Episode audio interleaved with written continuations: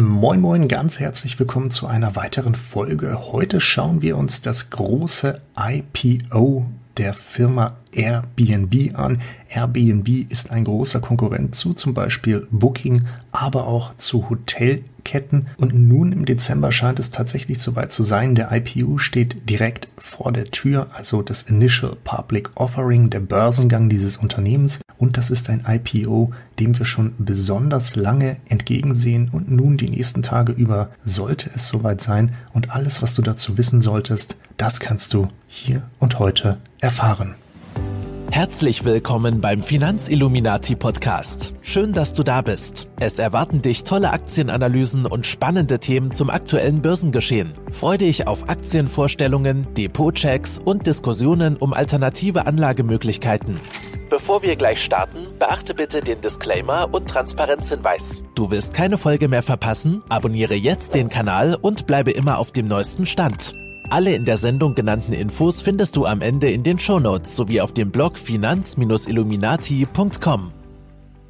Ganz herzlich willkommen zu einer weiteren Folge. Heute schauen wir uns den IPO des Unternehmens Airbnb an. Doch bevor wir das machen, einmal ganz kurz der Hinweis auf den Disclaimer. Schauen wir uns die Quick Facts des Unternehmens Airbnb an, dann sehen wir das Unternehmen. Ja, es heißt Airbnb. Es startet an der Nasdaq, hat dann den Ticker ABNB oder Englisch ABNB und hat ein angestrebtes IPO-Volumen von 2,5 Milliarden US-Dollar und hat einen Ausgabepreis von 44 Dollar bis 50 Dollar pro Aktie. Allerdings hier kam heute Morgen nochmal der Hinweis, dass sich dieser Preis höchstwahrscheinlich noch einmal nach oben korrigieren wird, nämlich auf einen Wert von 54 bis 60 Dollar pro Aktie. Mit Blick auf den 9.12.2020 ist der IPO für das Unternehmen Airbnb dann tatsächlich auch noch für diese Woche geplant. Und da ich jetzt schon so einige Anfragen über zum Beispiel Instagram als auch andere Kanäle bekommen habe, was, wenn ich dann ein Privater bin, wie ich da investieren kann und ob ich direkt zum Anfang die Aktie auch kaufen kann, also wenn sie rauskommt oder ob ich jetzt warten muss und ob diese Aktie überhaupt irgendwann in Deutschland bei den gängigen Brokern handelbar ist, dann nehme ich mir hier immer einen Blick zu den bisherigen IPOs, schaue also noch einmal zurück. Die IPOs, die bisher kamen, die waren nach sehr, sehr kurzer Zeit auch auf den deutschen Brokern sehr schnell handelbar. Und wenn du auch tatsächlich daran interessiert bist, bereits während das Papier gezeichnet wird, also während der Erstausgabe dieses Papiers, einige Anteile zu erwerben, dann findest du im hierzu verlinkten Blogartikel auf dem Blog. Der Link ist in der Videobeschreibung. Einmal ein paar Informationen beziehungsweise eine verlinkte Seite, für dessen Seriosität ich aber in diesem Moment, weil ich die Seite eben noch nicht ausführlich kenne, auch nicht die Hand ins Feuer legen mag. Ausgegeben werden beim IPO verschiedene Aktien. Das bedeutet, es gibt so die A-Aktie, die für uns Aktionäre sehr interessant ist. Weitere Aktien, die es gibt, sind dann zum Beispiel B, C und H. Der große Unterschied ist hier in den Stimmrechten. Das bedeutet, du als ganz kleiner, normaler Kleinanleger, Privatanleger hast höchstwahrscheinlich nur eine sehr geringe Chance, irgendwann mal überhaupt bei diesen Unternehmen mitzureden. Das hängt auch ein bisschen damit zu tun, dass eben die Aktien, die Menge am Free Float sehr gering ist. Es wird nämlich auch nur ein sehr geringer Teil der Aktien ausgegeben. Für die breite Masse handelbar ist nur ein ganz geringer Teil von weit unter 10 Prozent. Nun haben wir schon relativ viel über den eigentlichen IPO gesprochen und was da wohl so passieren kann. Doch was ist Airbnb eigentlich für ein Unternehmen? Dafür gucken wir uns einmal das Geschäftsmodell an. Airbnb, dort kannst du ein Airbnb eben mieten. Das ist auch eine ganz interessante Sache, dass die Leute inzwischen sagen, ich buche mir kein Zimmer bei Airbnb oder ich buche mir ein Zimmer oder ich buche mir ein Hotelzimmer, ich buche mir ein Hostel, ich buche mir eine private Unterkunft. Nein, es wird allgemein gesagt, ich buche ein Airbnb und damit hat diese Marke inzwischen auch eine unglaublich große Strahlkraft bekommen. Die Plattform Airbnb ist ein Marktplatz, auf dem Interessenten und Anbieter zusammenkommen. Das bedeutet, Privatanbieter von privaten Unterkünften, aber auch Menschen, die das Ganze gewerblich machen, können ihre Inserate von privaten Unterkünften bei Airbnb einstellen. Und dann gibt es wieder auf der anderen Seite uns Konsumenten, die nämlich auf diese Seite gehen und dort entsprechend ihre Zimmer buchen, ihre Unterkünfte buchen und damit findet durch die Vermittlung von Airbnb ein Vertrag zwischen dem Host und den Besucher statt. Airbnb selber kassiert hier nochmal ordentlich Geld, nämlich eine kleine Fee vom Host, als auch eine kleine Fee, also eine kleine Gebühr vom jeweiligen Besucher. Und damit gehört Airbnb zu den Geschäftsmodellen, die einfach nur hoch genug skaliert werden müssen, um eine gewisse Menge zu erreichen, um tatsächlich auch sehr schnell profitabel werden zu können. Wo kommt das Unternehmen eigentlich her und was heißt das Ganze eigentlich? Der Name Airbnb, das ist nämlich eine ganz logische Sache. Das können wir dann verstehen, wenn wir nämlich verstehen, woher die Idee zu Airbnb kommt. Ursprünglich zwei, später drei Gründer haben nämlich dieses Unternehmen gegründet, groß gemacht und zu dem gemacht, was es heute ist. Die sind inzwischen auch mehrfach Milliardäre, allerdings bisher auch nur auf dem Papier. Und ob sie eventuell Aktien verkaufen, sobald der Börsengang durch ist, ob das wahrscheinlich ist, das müssen wir alle für uns selbst sehen. Ich halte es nicht für unwahrscheinlich. Damals noch in San Francisco waren bereits zwei der drei Gründer zusammen und sie hatten ein Problem erkannt, nämlich während einer großen Messe, einer großen Veranstaltung waren alle Hotels in der Stadt ausgebucht, aber es gab dennoch Anfragen und die beiden hatten sowieso ein Problem damit ihre Miete zu bezahlen, also haben sie in ihrem Apartment einfach ein gewisses Zimmer vermietet und daher kam auch die Idee, hey, was ist eigentlich, wenn die Hotels dicht haben? Wieso können wir eigentlich nicht unsere Zimmer vermieten oder gar unsere ganze private Wohnung zeitweise vermieten? Und genau das ist ja auch das Geschäftsmodell, also das Vermieten zeitweise der eigenen Wohnräume. Damals noch von jeglicher Professionalisierung entfernt, war die Idee eigentlich nur, hey, wir packen hier ein paar Schlafmatratzen hin, wer Bock hat vorbeizukommen, der kann das natürlich machen und wer eben nicht das möchte, der macht das eben nicht. Das Ganze hat funktioniert und daher kommt auch der Name Airbnb.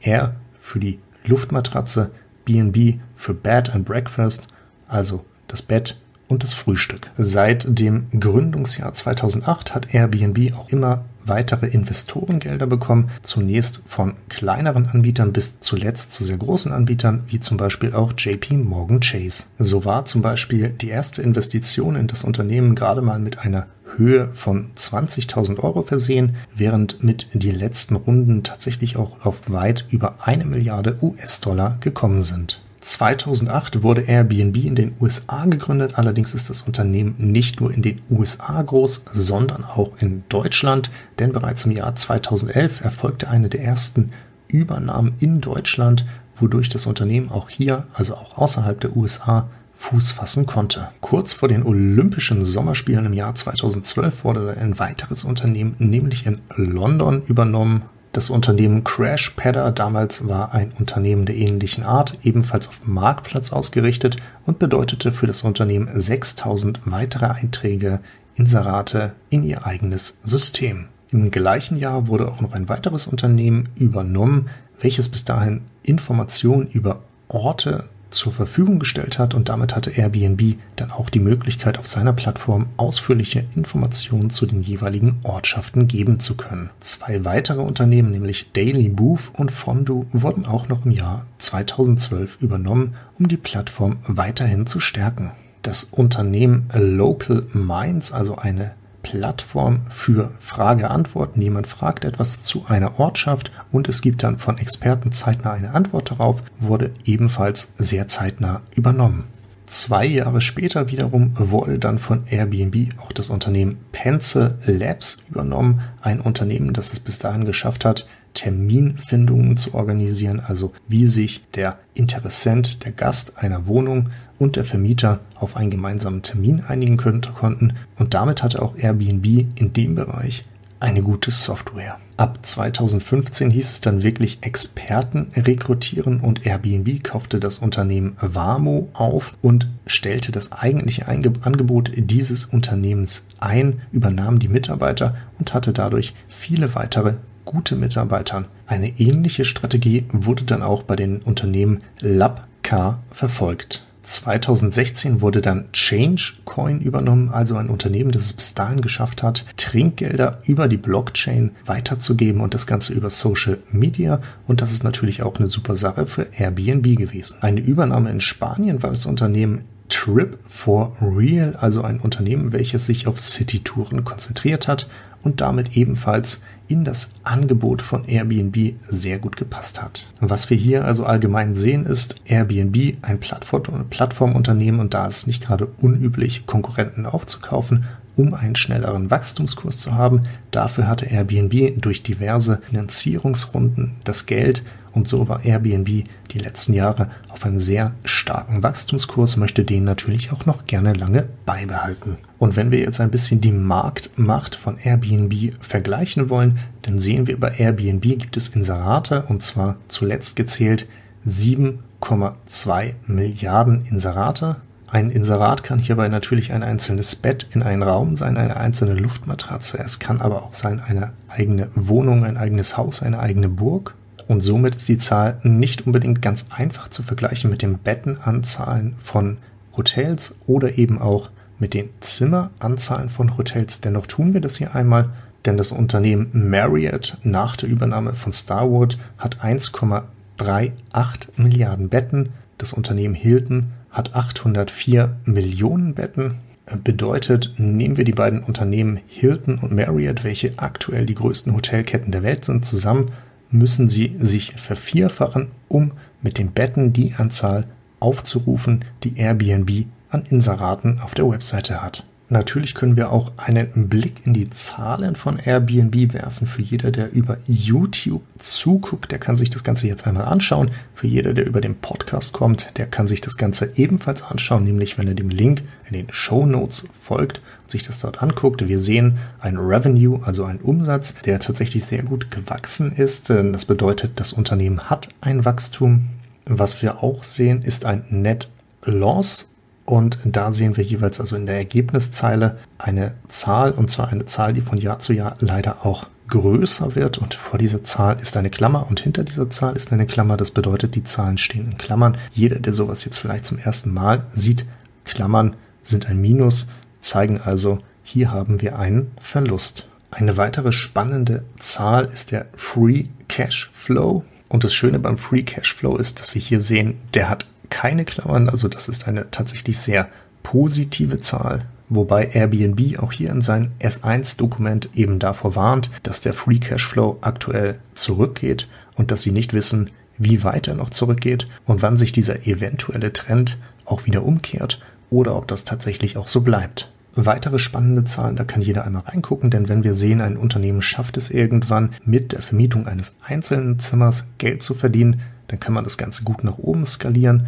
und dann siehst du, du würdest mit jedem Zimmer mehr, sogar exponentiell mehr verdienen. Und da sehen wir die Übernachtungen bei Airbnb, die steigen stetig an. Natürlich mit Corona immer eine Ausnahme, aber Corona ist eben auch dieses Ausnahmejahr. Eine weitere große Herausforderung, die bei Airbnb ist, und das steht eben auch in diesem S1-Dokument, ist, dass Airbnb schreibt, wir haben absolut keine Ahnung, ob wir jemals profitabel werden oder die Profitabilität erreichen. Und jemand, der so etwas jetzt vielleicht zum ersten Mal sieht, der denkt sich in dem Moment, wow, große Scheiße, ich halte lieber Abstand. Abstand halten ist vielleicht die richtige Entscheidung, vielleicht auch nicht. Äh, dazu, wie gesagt, kann ich hier nur meine ganz persönliche Meinung immer nur geben. Was aber relativ normal ist, ist gerade, dass Startups aus diesem Bereich, gerade auch Plattformen, sowas häufiger mal in diesen Berichten haben, weil sie das eben auch mit reinschreiben müssen und das eben ein Risiko ist. Airbnb hofft natürlich darauf, dass sie einfach noch weiter auf den Wachstumskurs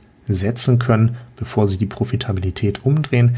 Gerade durch den Gang an die Börse werden sie hier aber von Zeit zu Zeit mehr Druck durch die Aktionäre bekommen. Das war bei Amazon damals recht ähnlich. Auch da hat Jeff Bezos erst den Kurs geändert, als der Druck durch die Aktionäre zu groß wurde. Jetzt können wir natürlich noch auf andere Weisen versuchen, Airbnb zu verstehen und zu bewerten. Das eine, was wir da machen können, ist ein Umsatz-Multiple nehmen und versuchen damit einen Bewertungsansatz zu finden. Da haben wir zum Beispiel Airbnb mit einem Multiple von etwas über 7. Es müssten, glaube ich, 7,3 gewesen sein. Wir haben die Booking mit kurz vor 10, also 9,7 sind es, glaube ich, gewesen. Der Multiple bei Hyatt liegt irgendwo bei 3 und Marriott noch ein bisschen darüber mit kurz vor der 4. Dazu lässt sich jetzt nochmal sagen, gerade wenn wir uns an die erste Seite erinnern, des Airbnb mit den aktuellen Umsätzen und der aktuellen Bewertung und der Tatsache, dass dieser tatsächlich auch nochmal gesteigert wird, muss man schon wirklich sagen, die Bewertung von Airbnb, wenn sie jetzt an die Börse gehen, ist schon verdammt sportlich. Auf der einen Seite ist das eine Sache, wo man immer zurückschreckt. Auf der anderen Seite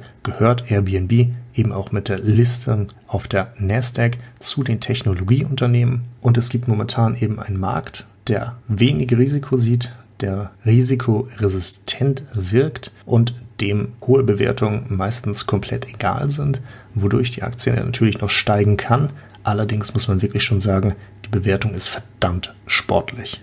Kommen wir noch einmal zu den Risiken und hier siehst du auf dem Blogartikel, der eben entsprechend verlinkt ist, noch ein paar mehr Punkte. Wir bleiben allerdings bei den größten, nämlich die politischen Risiken durch Entwendung von Wohnraum und den damit verbundenen Strafen auch für Zweckentfremdung. Was meine ich damit? Ganz einfach, besonders in Deutschland gibt es hier auch sehr viele Supervermieter, die viele Wohnungen einfach nur anmieten, um sie das ganze Jahr über bei Airbnb zu vermieten. Und das in Städten wie zum Beispiel München, Berlin, Hamburg, Köln, Frankfurt, Freiburg, wo wirklich schon sehr viel Wohnungsmangel herrscht. Und die Städte gehen hier auf die Barrikaden, bedeutet teilweise zahlst du eine halbe Million Euro Strafe, wenn du eine Wohnung falsch benutzt. Und das ist eben auch nicht der Zweck der Sache, das ist auch nicht der Zweck der Sache, wofür Airbnb tatsächlich da ist, weil bei Airbnb geht es darum, Wohnraum zeitweise zu vermieten und daraus kein großes Business zu machen. Letzten Endes ist es denen wahrscheinlich auch ganz egal,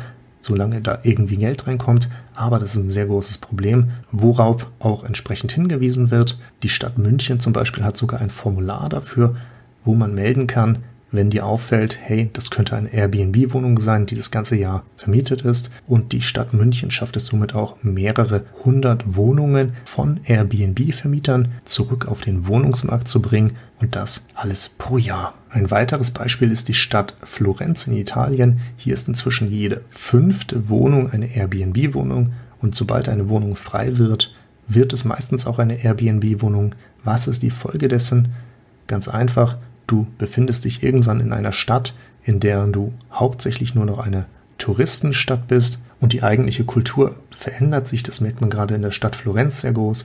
Alt eingemachte Geschäfte verschwinden, dafür kommen Restaurants, es entstehen regelrechte Fressmeilen und die Stadt verliert komplett ihren Charme. Und auch hier das politische Risiko liegt eben da drin in der Regulatorik und das kann auch in vielen Ländern passieren. Ein weiteres Risiko ist der Betrug mit Airbnb-Anzahlungen. Das heißt, jemand stellt ein Inserat ein, der wird zwar irgendwie gecheckt, aber dann ist er doch nicht echt und die Leute kommen, es ist keine Wohnung da, aber sie haben schon eine Anzahlung geleistet und das ist natürlich verdammt blöd, weil das schlägt auf den Ruf des Unternehmens. Ein weiteres Risiko, aber zugleich eine Chance ist die Blockchain, die natürlich gerade auf der Basis von Smart Contracting das gesamte System von Airbnb überflüssig machen kann, so dass du ganz normal mit einer Blockchain das machen kannst, was Airbnb zurzeit macht.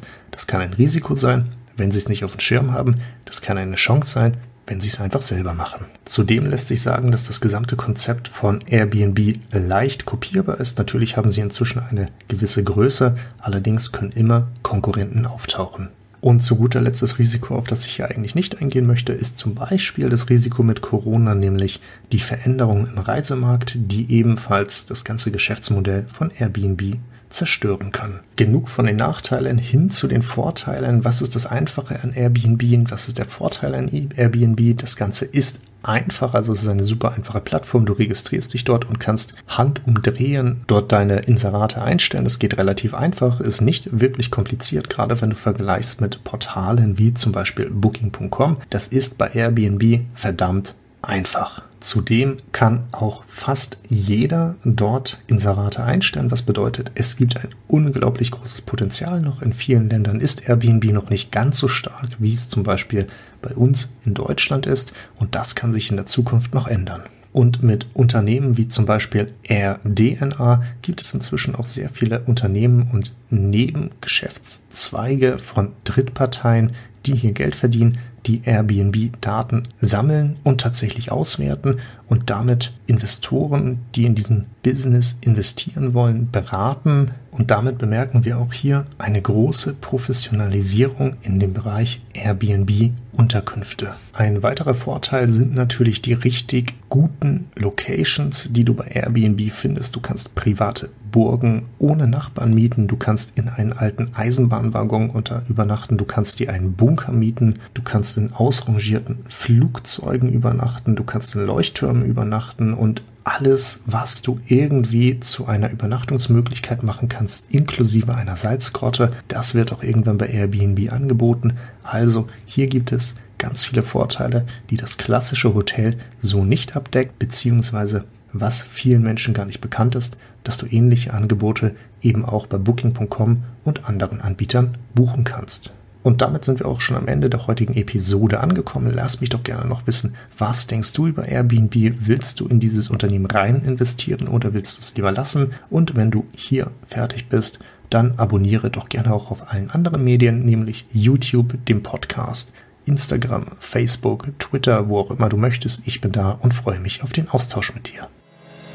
Vielen Dank fürs Zuhören. Schön, dass du wieder dabei warst. Hinterlasse doch gerne ein Abo und wir hören uns bei der nächsten Folge wieder. Wenn dir der Finanzilluminati Podcast gefällt, dann bewerte ihn gerne auf iTunes. Alle in der Sendung genannten Infos findest du wie immer in den Shownotes sowie auf dem Blog finanz-illuminati.com. Bei Rückfragen und Wünschen stehen wir dir selbstverständlich gerne zur Verfügung. Schreib uns auf Instagram, Twitter oder Facebook. Bis zum nächsten Mal und vielen Dank fürs Zuhören.